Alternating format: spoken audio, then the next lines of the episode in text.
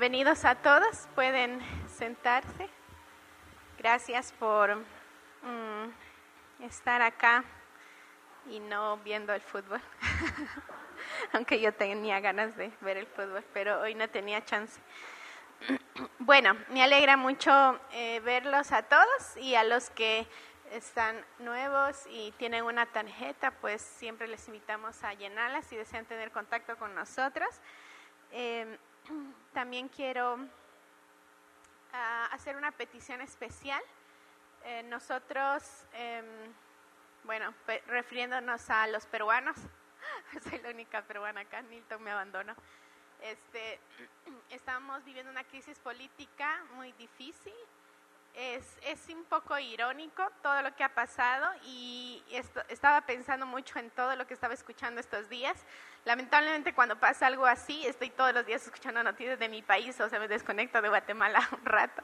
Entonces, em, como en muchos días las cosas se han malinterpretado, ha habido, em, el presidente hizo un golpe de Estado y luego él se victimizó y la gente salió a protestar, primero para que el Congreso se disuelva, luego para que vuelvan a, liberar al presidente porque está ahora en retenido, porque van a procesarlo por el delito de conspiración este, para la rebelión, algo así, no sé muchos términos de ese sentido, pero recién me estoy enterando por todo esto pero él también tiene procesos de corrupción y, me, me, frustra, creo que lo que más me frustra un poco en este sentido es que eh, la gente eh, que quiere el poder realmente está usando a las personas porque pues hasta ahora ha habido como 20 muertos en las protestas porque han sido muy violentas en todo el país.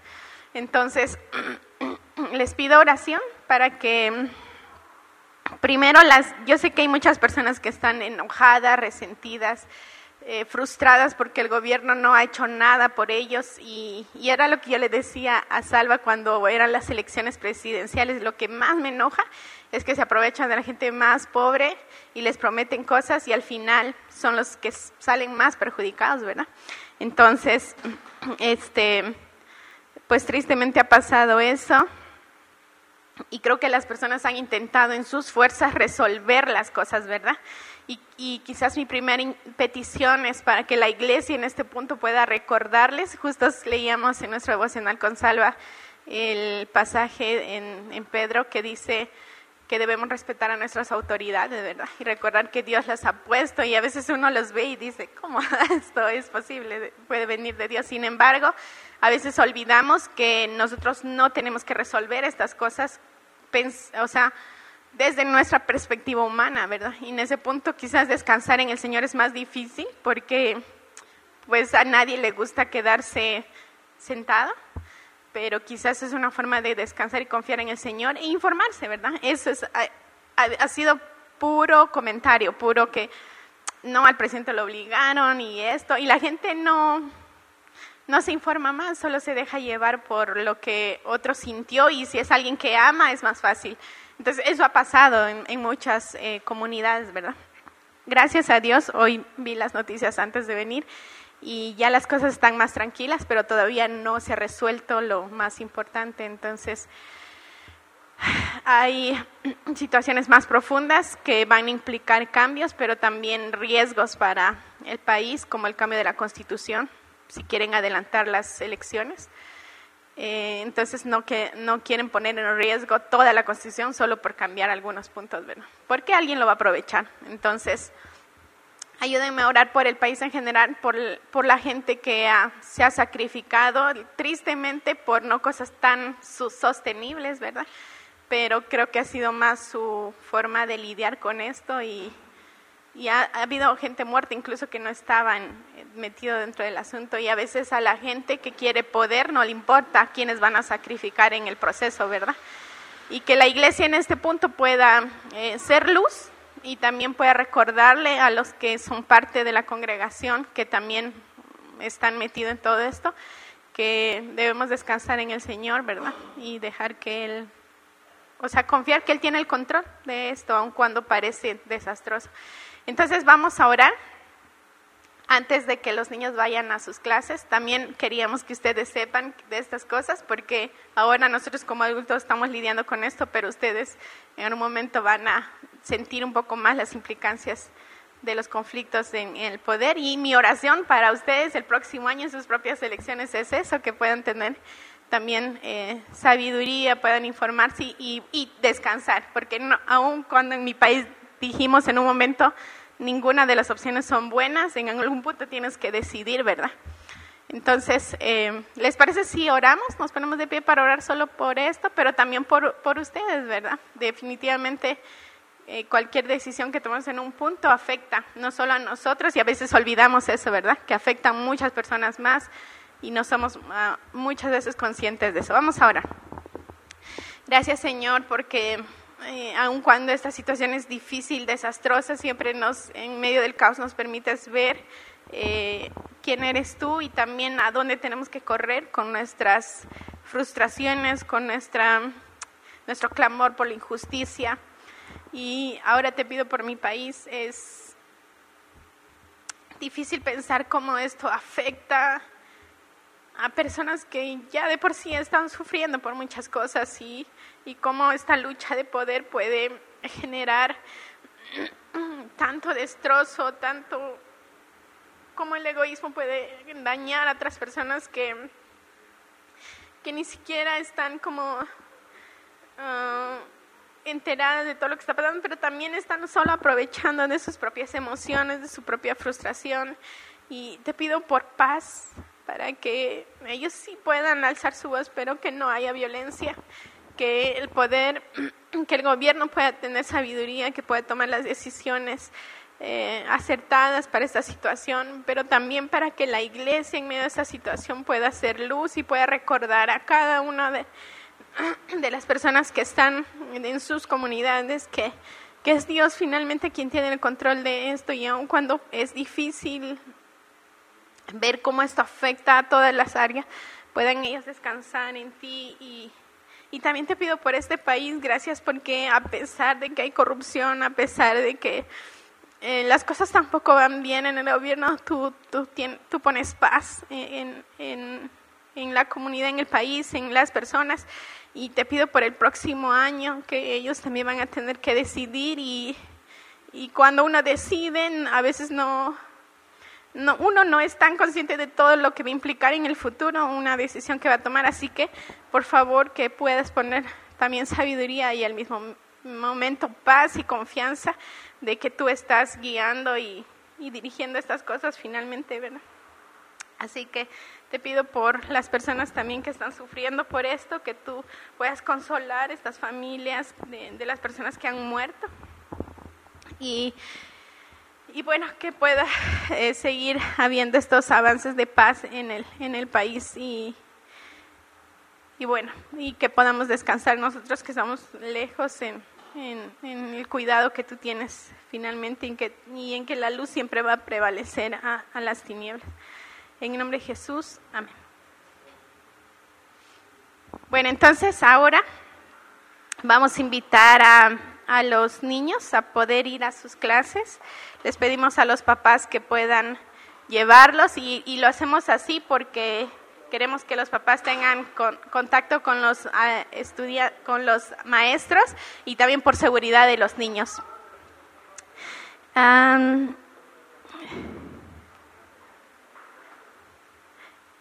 también quiero recordarles a los papás, quizás los papás que se quedan, este, que los maestros van a subirlos porque hoy tenemos cena del Señor. Este, vamos a, a ponernos de pie, vamos a leer Lucas, hoy vamos a continuar con nuestra serie de Adviento en Lucas capítulo 1, versículos 57 al 80. Vamos a leerlo juntos y luego vamos a orar por el tiempo de, de Dice, cuando a Elizabeth se le cumplió el tiempo de su alumbramiento, dio a luz un hijo, y sus vecinos y parientes oyeron que el Señor había demostrado su gran misericordia hacia ella, y se regocijaba con ella. Al octavo día vinieron para circuncidar al niño, y lo iban a llamar Zacarías, según el nombre de su padre. No, sino, no, sino que se llamará Juan, eh, respondió la madre. Y le dijeron, no hay nadie en tu familia que tenga ese nombre. Entonces preguntaban por señas al padre cómo le quería llamar. Él pidió una tablilla y escribió lo siguiente, su nombre es Juan. Y todos se maravillaron. Al instante le fue abierta su boca y suelta su lengua, y comenzó a hablar dando alabanza a Dios. Y vino temor sobre todos los que vivían a su alrededor, y todas estas cosas se comentaban en toda la región montañosa de Judea. Todos los que las oían las guardaban en su corazón diciendo, ¿qué pues llegará a ser este niño? Porque la mano del Señor cierta, porque la mano del Señor estaba ciertamente con él. Su padre Zacarías fue lleno del Espíritu Santo y profetizó diciendo, bendito sea el Señor, de, el Señor Dios de Israel, porque nos ha visitado, nos has visitado y ha traído redención para su pueblo, y nos ha levantado un cuerno de salvación en la casa de David su siervo, tal como lo anunció por boca de sus santos profetas desde los tiempos antiguos. Perdón, solo quiero saber hasta qué versículo. Hasta el 80, ok. Salvación de nuestros enemigos y de la mano de todos los que nos aborrecen, para mostrar misericordia a nuestros padres y para recordar su santo pacto, el juramento que hizo a nuestro padre Abraham, concedernos que librados de la mano de nuestros enemigos, le sirvamos sin temor en santidad y justicia delante de Él todos nuestros días.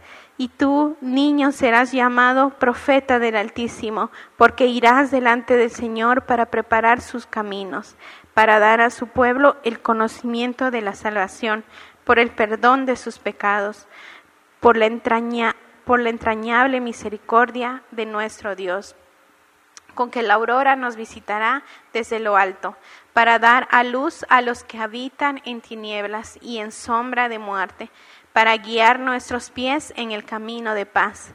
Y el niño crecía y se fortalecía en espíritu, y vivió en lugares desiertos hasta el día en que apareció en público a Israel.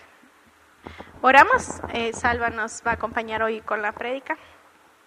Gracias Señor porque eh, Creo que el nacimiento de Juan nos recuerda eh, otra vez que eh, tú tienes un plan perfecto eh, y así ha sido también el nacimiento o tu propia encarnación y, y las como cada detalle que tú has tenido para que esto suceda de la manera que, que iba a impactar no solo la, vida de un personaje principal como Jesús, sino de muchas personas alrededor. Ayúdanos, por favor, a poder em, ser confrontados por tu palabra, también ser animados y, recordar otra vez quién eres tú y, también quiénes somos nosotros a la luz de, lo que tú eres. En el nombre de Jesús, amén. Gracias, amor. Eh, buenos días, iglesia. Pueden tomar sus, sus asientos, sus lugares. Ya estamos llegando al, cierre de nuestra serie de Adviento y pues estamos cerca de Navidad, ¿no? Una semana nomás y ya estamos celebrando Navidad. Eh, dos semanas y ya están quitando la decoración, que eso es alegría para, para algunos también. y otros pues que lo dejan por más tiempo, pero bueno, hasta marzo. Em, las primeras palabras de alguien son muy importantes. Eh, los papás generalmente están en una fraterna competencia para ver si el niño recién nacido, su primera palabra va a ser mamá o va a ser papá, ¿no? El niño, y mamá, dijo mamá, dice la mamá, ah, papá, dijo papá, dicen los papás, ¿no? Estamos en, en esa constante lucha. Las primeras palabras son importantes. Eh, mi hermana, la menor, su primera palabra fue gol, aunque mi mamá no lo quiere aceptar. Ella veía mucho fútbol conmigo y fue su primera palabra. Eh, le diría que le pregunte, pero creo que no se va a recordar. Este, las primeras palabras de alguien son importantes cuando hablamos del, del matrimonio. Si un esposo pelea con su esposa, sus primeras palabras para la reconciliación son muy importantes, o pueden ser las últimas. Son muy importantes las primeras palabras. Las primeras palabras son tan importantes que si alguien empieza una conferencia, una, un discurso, una prédica y sus primeras palabras no logran captar la atención de las personas, las pierden y ya no hay más que conversar. Son tan importantes que si recordamos en 2020, la mayoría de los países, por no decir todos, estaban esperando las primeras palabras de su presidente cuando el COVID ingresaba a sus respectivos países, cuando el 15 de marzo del 2020 ingresó el COVID a, Guatemala, nos dimos cuenta de que había COVID, todos estamos esperando las primeras palabras de Yamatei. Pues las primeras palabras son importantes. ¿Y qué tal las primeras palabras de alguien que permaneció mudo por nueve meses? Las primeras palabras de alguien que durante nueve meses no pudo hablar. Definitivamente son importantes para esa persona pero también para el que las escucha. Y de esas palabras son de las que vamos a hablar el día de hoy, de las primeras palabras de Zacarías, cuando recupera la voz. Y vamos a ver que las palabras de Zacarías son una alabanza a Dios por su infinita misericordia. Y al final, esa es nuestra idea central del día de hoy. Eso es lo que quiero que llevemos en la mente, que alabemos a Dios por su infinita misericordia. Eh, todo el pasaje vamos a ver que está lleno de, eso. Y eso lo vamos a ver en todo el pasaje en, tres secciones específicas. En la misericordia de Dios en el nacimiento, versículos 57 al 66. En la misericordia alabada, la primera parte de la alabanza de, de Zacarías, versículos del 67 al 75. Y finalmente la misericordia profetizada en los versículos 76 al 80. Entonces, ¿qué le parece si repetimos los primeros versículos? Vemos la misericordia de Dios en el nacimiento y cómo este pasaje nos llama a alabar a Dios por su infinita misericordia. Versículos del 57 al 66 de Lucas 1 dice, cuando Elizabeth se le cumplió el tiempo de su alumbramiento, dio a luz un hijo, y sus vecinos y parientes oyeron que el Señor había demostrado su gran misericordia hacia ella y se regocijaban con ella. Al octavo día vinieron para circuncidar al niño y lo iban a llamar Zacarías, según el nombre de su padre. No, sino que se llamará Juan, respondió la madre. Y le dijeron, no hay nadie en tu familia que tenga ese nombre. Entonces preguntaban por señas al padre cómo lo querían llamar. Él pidió una tablilla y escribió lo siguiente, su nombre es Juan y todos se maravillaron. Al instante le fue abierta su boca y suelta su lengua y comenzó a hablar dando alabanzas a Dios. Y vino temor sobre todos los que vivían a su alrededor y todas estas cosas se comentaban en la región, en toda la región montañosa de Judea. Todos los que las oían los guardaban en su corazón diciendo, ¿qué puede llegar a ser este niño? Porque la mano del Señor estaba sobre él. Veamos la escena un momento. Eh, recordamos que hace, los que estuvieron hace cuatro domingos, hace tres domingos, perdón, estuvimos estudiando el, el anunciamiento del nacimiento de Juan el Bautista, cuando Gabriel llega donde Zacarías y le dice que va a tener un hijo.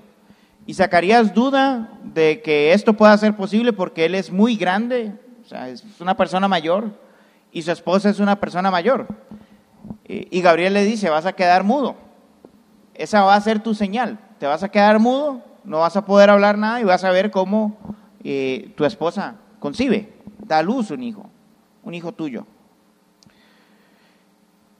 Y nos dicen los primeros versículos del 57 que Elizabeth se le cumplió el tiempo de su alumbramiento, o sea, que todo fue normal, tranquilo, un embarazo sin ningún tipo de contratiempos, sin ningún tipo de, percances extraños. Y póngase a analizar la situación. Si la Biblia habla de una persona mayor, de ancianos, está hablando de personas de unos 60 años para arriba. Una mujer de 60 años teniendo un embarazo regular, sin problemas, que llega el momento en el que puede dar a luz, sin problemas. ¿Acaso eso no es misericordia de Dios? Hoy por hoy, con toda la medicina que tenemos. Una mujer de más de 40 años que queda embarazada es un embarazo de alto riesgo. Y Elizabeth, con probablemente 60 o más, transcurrió su embarazo normal, como un embarazo normal, sostenido por la mano del Señor. ¿Acaso eso no es misericordioso? ¿No es la muestra de la misericordia de Dios para con Zacarías y Elizabeth? Y cuando esto sucede y Elizabeth da a luz, todo el pueblo se regocija y llegan y lo visitan. Y, era algo común que cuando una mujer daba a luz en los primeros días antes de la circuncisión, que era el octavo día, la familia eh, y los vecinos de la, mujer que acaba de dar a luz un hijo, eh, pues fueran y visitaran. Y es lo que vemos acá en estos versículos. Ellos van y visitan. Y tenían una, una posición, un rol de espectador al momento en el que se le iba a dar el nombre al niño. No sabemos exactamente cuándo fue que surge la costumbre de que hasta que se circuncida el niño se le dé nombre, pero no es algo extraño. Hasta hace unas décadas eh, los papás se reservaban darle nombre a sus niños porque no sabían si iban a sobrevivir. Hablamos de un siglo, dos a lo mucho, que todavía se practicaba esto, de esperar cierto tiempo hasta que el niño creciera un poquito para ver si se le daba un nombre porque pues iba a sobrevivir. La tasa de mortalidad infantil era muy alta.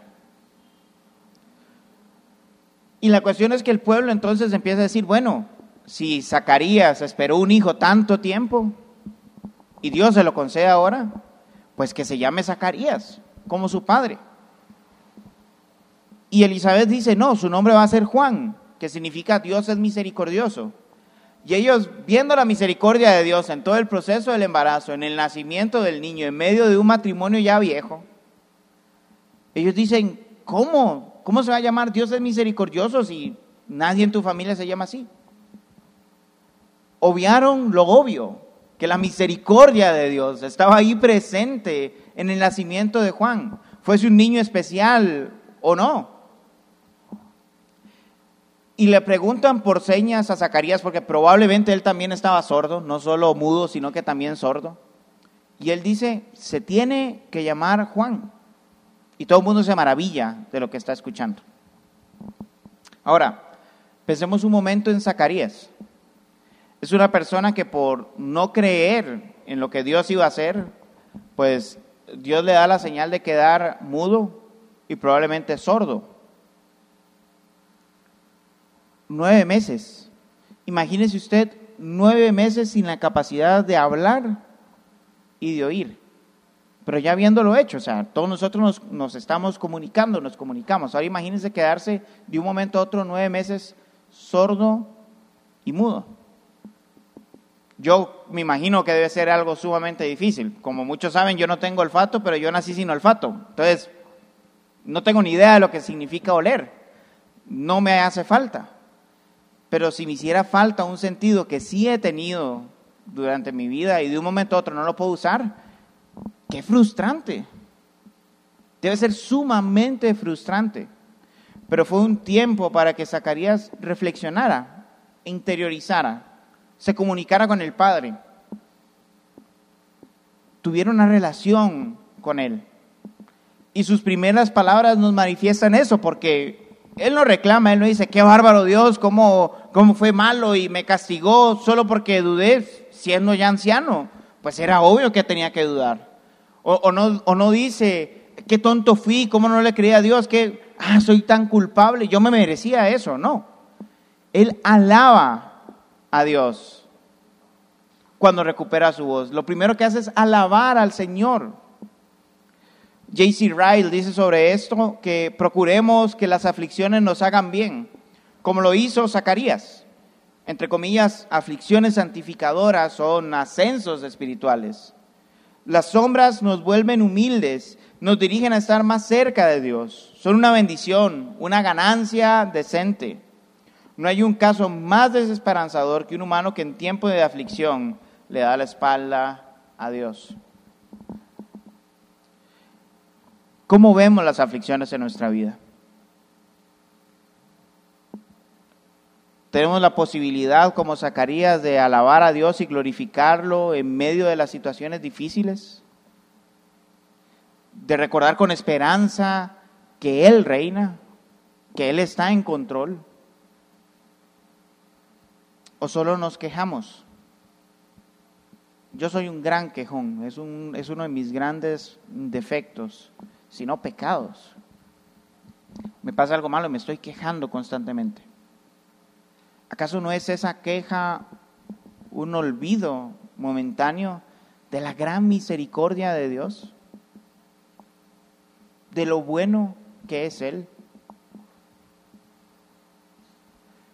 Hubo un tiempo en el que mi esposa y yo pasamos una situación económica muy difícil y mm, yo estaba muy frustrado, muy, muy enojado. Em, y, ella me mandó una canción, eh, Fija tus ojos en Cristo. tan llenos de gracia y amor y lo terrenal sin valor será a los pies del glorioso Jesús. Yo, yo estaba diciéndome en ese momento, tanto tiempo quejándome por una situación económica difícil,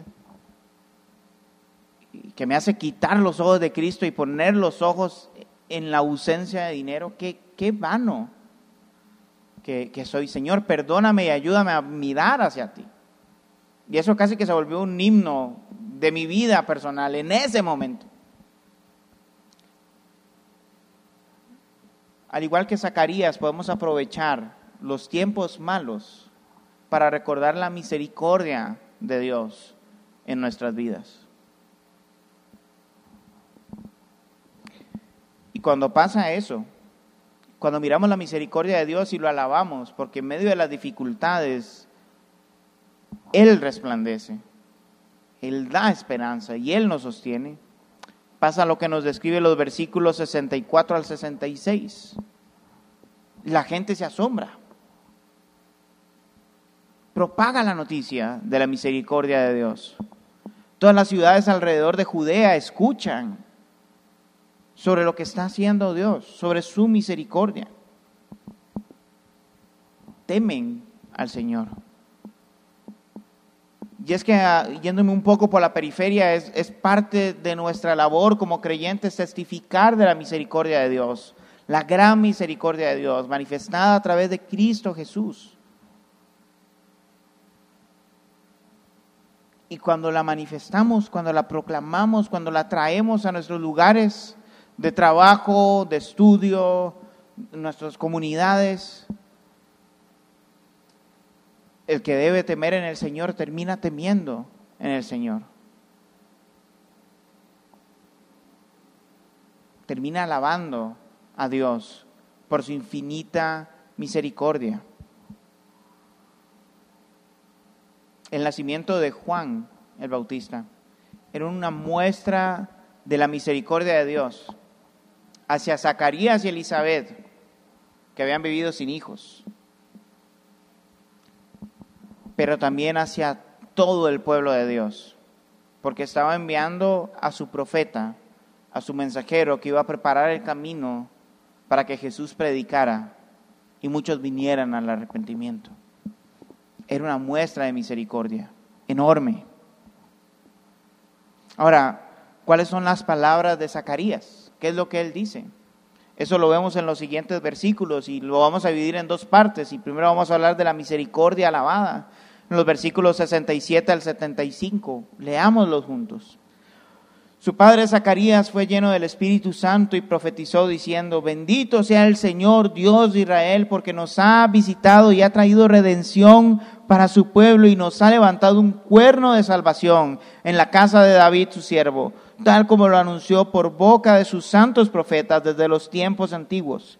Salvación de nuestros enemigos y de la mano de todos los que nos aborrecen, para mostrar misericordia a nuestros padres y para recordar su santo pacto, el juramento que hizo a nuestro padre Abraham, concedernos que librados de la mano de nuestros enemigos, le sirvamos sin temor, en santidad y justicia delante de Él todos nuestros días se abre la boca de Zacarías y lo primero que él hace es exaltar a Dios, porque él está redimiendo a su pueblo, porque él está rescatando a su pueblo, porque él es un Dios salvador.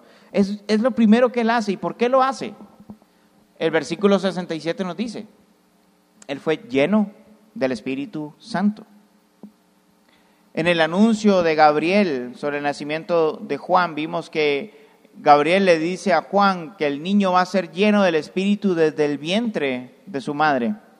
Y en el capítulo 1, en el versículo 41, cuando Elizabeth escucha la voz de María que llega a visitarle, ella es llena del Espíritu Santo. Y ambos alaban a Dios por la salvación que está trayendo. Y aquí Zacarías es lleno del Espíritu Santo, toda una familia llena del Espíritu Santo. ¿Y qué es lo que hace? ¿Qué es lo que hace una familia llena del Espíritu Santo?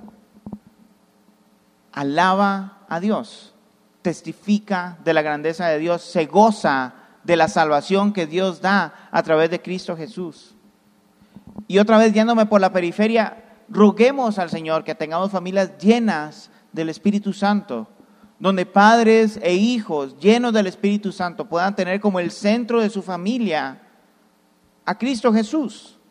La esperanza de la redención que Dios nos da a través de Cristo Jesús y que palabras como el Benedictus, este texto que estamos leyendo, se vuelvan normales en nuestro diario vivir, en, nuestro vocabulario, en nuestra manera de vivir, en nuestra esperanza en medio de las dificultades. Zacarías dice, bendito sea el Señor, nos ha visitado, ha traído redención, levantó un cuerno de salvación, o sea, nos dio el poder de su salvación, una poderosa salvación. Dios no olvida. Dios no olvida a su pueblo. No lo deja desamparado. En medio de la opresión que podía tener el pueblo judío por estar bajo el imperio romano, Zacarías recuerda que Dios sigue siendo Dios, sigue estando presente, sigue gobernando, trae salvación. Y no es algo que Zacarías haya inventado. Él mismo dice, tal como lo dijiste por medio de tus profetas. Sea, esto es algo que ya Dios había estado diciéndole a Israel por mucho tiempo. 17 de los libros del Antiguo Testamento son eh, los profetas mayores y menores. Profecías que constantemente denunciaban el pecado, avisaban que iba a haber castigo si no había arrepentimiento, pero anunciaban restauración también. Restauración no porque Israel lo mereciera, sino porque Dios es fiel. Y el versículo 71, eh, Zacarías eh, menciona las palabras del Salmo 106, versículo 10. Y de la mano de todos los que nos aborrecen, salvación de nuestros enemigos y de la mano de todos los que nos aborrecen. Les invitaría a leer el Salmo 106, pero son como unos 40 y algo de versículos, creo que no nos no nos va a dar tiempo. Quisiéramos ver los tiempos extras, ¿no? El... No, no nos va a dar tiempo. Pero hay algo muy interesante en el Salmo 106. Y es que el salmista dice, Señor, estuvimos oprimidos en Egipto, esclavizados, lastimados por Egipto, y tú nos liberaste de las manos de nuestros enemigos. Y después dice, sigue, y en el tiempo en el que llegamos a la tierra prometida, servimos a otros dioses y fuimos esclavizados, oprimidos por otros pueblos, pero tú fuiste misericordioso y nos rescataste. Y en el tiempo en el que ya éramos un reino establecido, dos reinos establecidos, pecamos contra ti, porque fuimos idólatras, seguimos detrás de ídolos, te ofendimos, fuimos cautivos, por Asiria y por Babilonia. Pero adivinen qué, Dios fue misericordioso y liberó al pueblo. Y el salmista termina hablando y diciendo, tú eres todo misericordioso y eres nuestro Dios de salvación y por eso te alabamos y glorificamos. Ese es el Salmo 106, se los dejo de tarea. Está hermoso, es hermoso. Y Zacarías lo trae a la memoria en, en un momento en el que el pueblo de Israel es oprimido por el imperio romano. ¿Por qué? Porque Dios es misericordioso y los iba a rescatar. Pero su rescate va mucho más allá de un rescate político y lo vamos a ver más adelante. ¿Y por qué? ¿Por qué Dios hace esto? ¿Por qué Dios rescata? ¿Por qué Dios es misericordioso? porque Él es fiel a su pacto, Él es fiel a su palabra. Versículo 72, para mostrar misericordia a nuestros padres y para recordar su santo pacto, el juramento que hizo a nuestro padre Abraham. Dios le prometió a Abraham en Génesis 2, en 15 al 17, que su descendencia iba a ser grande, como las estrellas, como las arenas de la mar. Le prometió bendecir a su descendencia y, y, y esa bendición no era para su descendencia física, sino para aquellos que como Abraham tenían fe, tienen fe en el Señor. Y esa misericordia nos alcanza a nosotros por la fidelidad de Dios, no porque nosotros lo merezcamos, no hicimos absolutamente nada para merecerlo, más bien hicimos todo para no merecerlo. Pero por su misericordia, mostrando su misericordia, Dios nos rescata. Alabemos a Dios por su infinita misericordia, porque por eso estamos acá, no porque seamos muy capaces, no porque seamos buenos por nosotros mismos, no porque seamos los mejores cuates, porque Jesús nos salvó y nos rescató al venir acá, a morir en la cruz por nosotros. Juan Calvino dice lo siguiente sobre este pasaje y el que vimos el domingo pasado. La Virgen María y Zacarías dicen en sus cánticos que la salvación revelada en Cristo es el cumplimiento de las promesas de Dios, de las promesas que Dios había hecho a Abraham y a los patriarcas. Si Dios al enviar a Cristo respetó su antiguo juramento, debemos reconocer que el propósito del Antiguo Testamento siempre ha sido Cristo y la vida eterna. Lo vimos la semana pasada con todos los pasajes que María citó en su alabanza hacia Dios. Lo vemos hoy con todos los pasajes que Zacarías está trayendo a la memoria del Antiguo Testamento. El propósito de Dios es salvarnos a través de Cristo Jesús. Y toda la Biblia habla de ello y toda la historia se mueve alrededor de ello. Tu vida, mi vida se mueve alrededor de ello. De Cristo trayendo salvación de Dios enviando a su Hijo, su Hijo muriendo voluntariamente para el perdón de nuestros pecados y el Espíritu Santo sosteniéndonos hasta la venida del Hijo nuevamente. De eso trata la palabra. Así que si se predica algo más que Cristo o de todo menos de Cristo acá, estamos mal. Así que si nuestra vida gira en torno a los valores cristianos o a la historia cristiana o alrededor de doctrina cristiana, pero no de Cristo, nuestra vida está mal. Si nuestros trabajos, nuestros estudios, nuestras relaciones con los demás no giran alrededor de que Cristo sea glorificado, está mal. Porque todo gira alrededor de Jesús. Y ese es el objetivo de Dios al final, que viviendo para Jesús, viviendo en Jesús, podemos vivir, como dice el versículo 74 y 75, concedernos que librados de la mano de nuestros enemigos, les sirvamos sin temor, en santidad y justicia delante de Él todos nuestros días. No vivimos sin temor de la muerte por nuestras fuerzas, no vivimos en santidad por nuestras fuerzas, no vivimos en justicia por nuestras fuerzas. Podemos vivir en ello porque Dios nos ha librado de nuestros enemigos. El primero de ellos, nuestra naturaleza pecaminosa, el pecado que habita en nuestros corazones y que impide que sigamos la voluntad de Dios, que nos hace rebeldes y nos hace vivir para nosotros mismos. Dios nos ha salvado no para vivir para nosotros mismos. No es que Él nos da el perdón para que vivamos con el que peca y reza empata. No. Él nos ha salvado para vivir para sí y nos llena de su Espíritu Santo para poder hacerlo. Porque nuestras fuerzas no podemos, no lo vamos a lograr. Ahora, todo esto probablemente Zacarías lo está diciendo viendo hacia lo alto, bendito sea Dios por toda la salvación que, trae. Y los siguientes versículos Él los hace viendo hacia abajo, hacia su niño,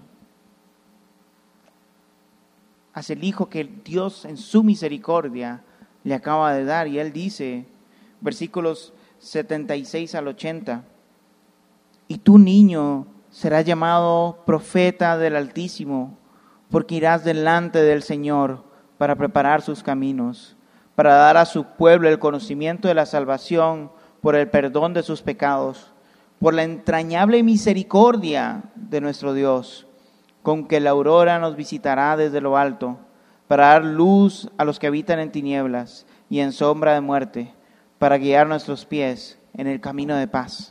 Y el niño crecía y se fortalecía en el espíritu y vivió en lugares desiertos hasta el día en que apareció en público a Israel. Hace tres semanas les comentaba que las similitudes entre el ministerio de Juan y el ministerio de la iglesia son muchas. Que Juan se encarga de demostrar cómo Juan el Bautista era un precursor de Jesús al predicar el Evangelio antes de que el ministerio de Jesús llegara. Y en cierto sentido nuestro ministerio es similar. Predicamos el Evangelio de Cristo Jesús hasta su segunda venida. Y esta es una línea bien marcada en Lucas. Aparece en Lucas con los doce, con los setenta, con toda la iglesia comisionada. Y entonces aquí vamos a ver muchas similitudes, otra vez, entre lo que es el ministerio de Juan y la misericordia profetizada de Zacarías por el ministerio de Juan y la misericordia de Dios hacia el mundo a través de la iglesia. Lo primero es que la misión de Juan es ser precursor de Jesús. Versículo 76, tú irás delante del Señor para preparar sus caminos.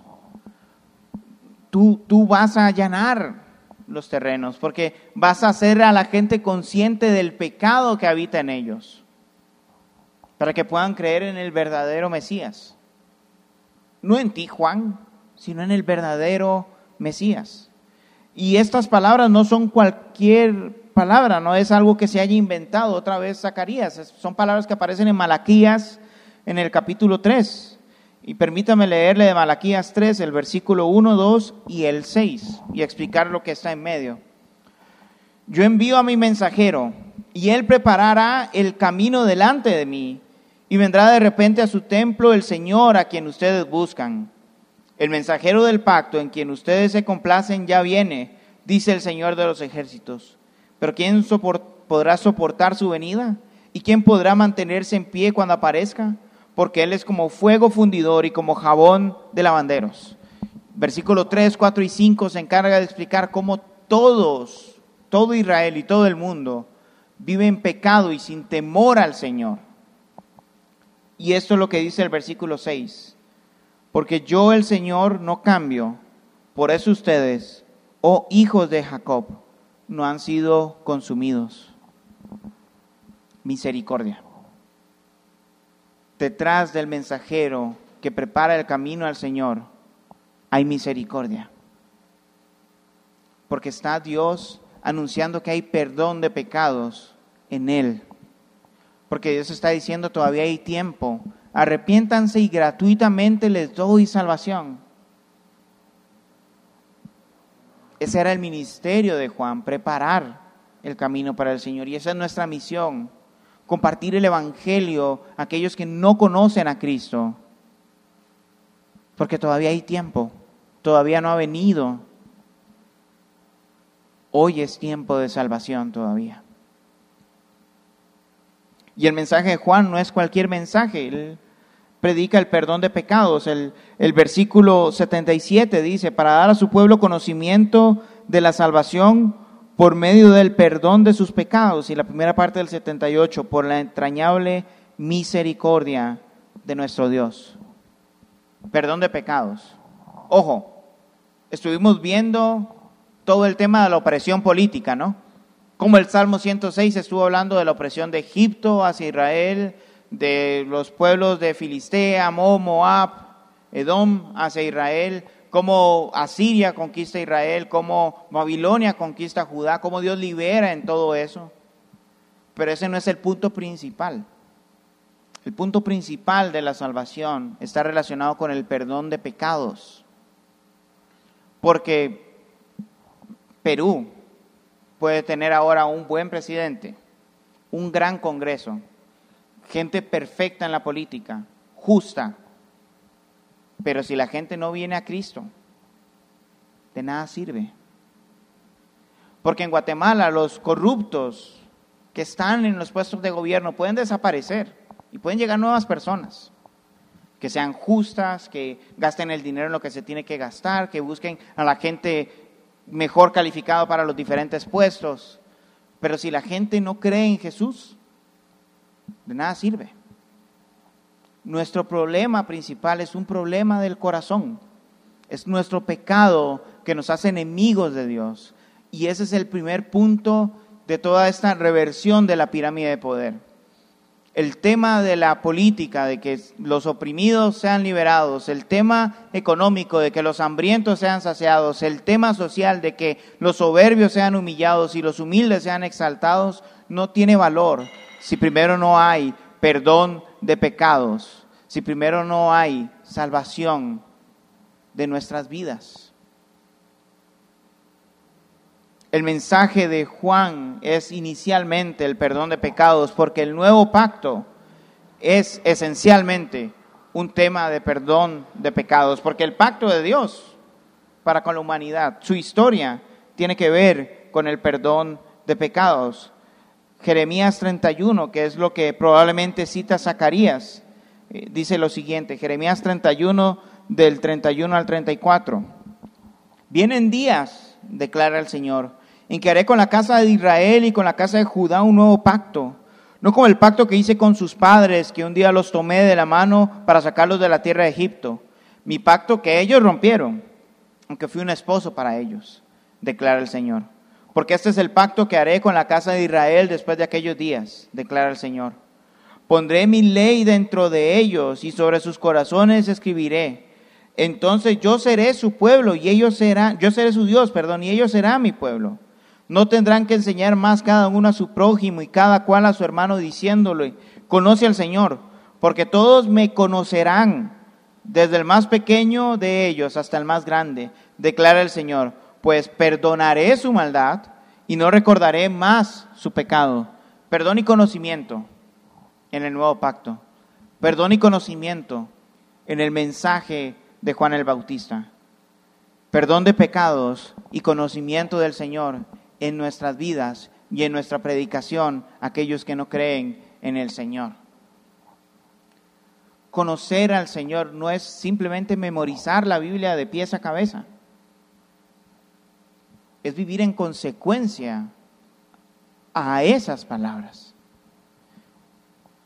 Y vivir en consecuencia no, no significa que yo voy a ser la mejor persona y el que menos peca. Significa que vivo en y por gracia. Porque Dios, de manera gratuita, por su infinita misericordia, me perdonó.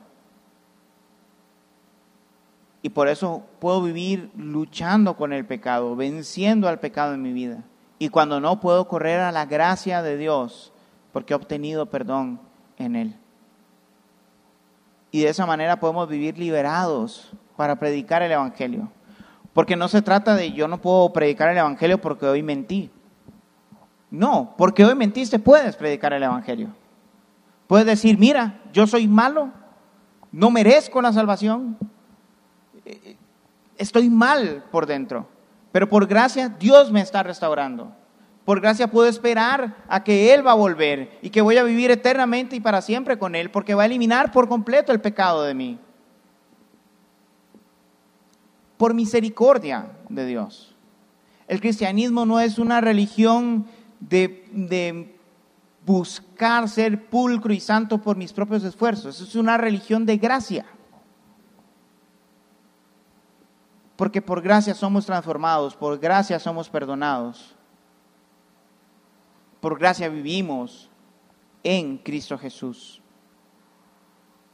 Arce Sproul dice sobre este pasaje que debido a que la situación más profunda de Israel no se trata de opresión política, sino de culpabilidad ante Dios, la misión y el mensaje de Juan traerán ante Dios el conocimiento del arrepentimiento que conduce al perdón de pecados como podemos leer en Lucas capítulo 3, versículo 3. El pecado es el principal problema y la misericordia de Dios es su solución. Porque sin merecerlo, Dios nos perdona y nos hace sus hijos. Alabemos a Dios por su maravillosa, increíble e infinita misericordia, porque por eso estamos acá. Y este es un mensaje para todo el mundo.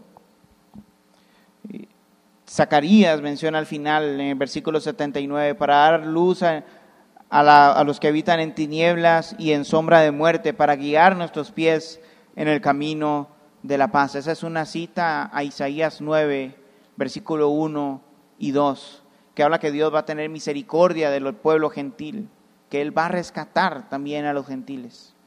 Y en el versículo 6 de ese, de, ese capítulo Isaías 9 se nos narra cómo un niño será nacido, un hijo nos es dado. Se llamará admirable consejero, Dios fuerte, Padre eterno, príncipe de paz. La razón de la Navidad, del Adviento, que la misericordia de Dios nos ha alcanzado, no por nuestros esfuerzos, no por nuestra etnia o nuestro conocimiento, sino porque un niño nos ha sido dado. Un niño excepcional, completamente Dios, completamente hombre, que nos enseñó el camino, que nos enseña el camino, que nos guía, que nos perdona, que pagó el precio de nuestra muerte.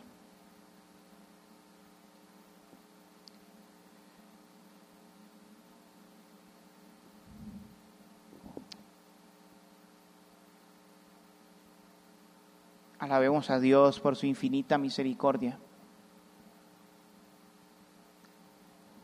Porque vivíamos oprimidos por el pecado, por la maldad del mundo. Pero Dios fue misericordioso y nos alcanzó. Nos salvó. Nos hizo sus hijos. Podemos alabar a Dios eh, por su infinita misericordia porque a pesar de que estemos luchando con el pecado. Y a veces, si no la mayoría del tiempo, puede ser cansado si lo hacemos en nuestras fuerzas. Dios es misericordioso y nos perdona y nos transforma. Alabemos a Dios por su infinita misericordia porque los problemas políticos, sociales, económicos, la violencia de este mundo acabará. Acabará. Alabemos a Dios por su infinita misericordia porque Cristo Jesús nos rescata. Y Él nos hace poder levantar la voz junto con Jeremías en medio de una Jerusalén destruida y decir las siguientes palabras que están en Lamentaciones 3 del 19 al 26. Acuérdate de mi aflicción y de mi vagar, del ajenjo y de la amargura. Ciertamente mi alma lo recuerda y se abate dentro de mí esto traigo a mi corazón. Por eso tengo esperanza. Que las misericordias del Señor jamás terminan. Nunca fallan sus bondades. Son nuevas cada mañana. Grande es su fidelidad. El Señor es mi porción, dice mi alma. Por tanto, en Él espero. Bueno es el Señor para los que en Él esperan y para el alma que lo busca. Bueno es esperar en silencio la salvación del Señor. Todos cargamos diferentes cosas, pero todos cargamos, y en medio de todas esas diferentes cosas, todos cargamos pecado en nuestra vida. Pecado que podemos depositar a los pies de Jesús. Pecado que nos hace sentir culpables y nos oprime pero que por la infinita misericordia de Dios podemos poner a sus pies. Porque día a día Él nos ha perdonado, porque día a día Él nos ha rescatado, porque día a día nuestra esperanza es que Cristo va a regresar. Y cuando regrese esta lucha con el pecado, ese sufrimiento por el mal, desaparecerá por su infinita misericordia. Alabemos a Dios por su infinita misericordia. ¿Qué le parece si oramos para finalizar?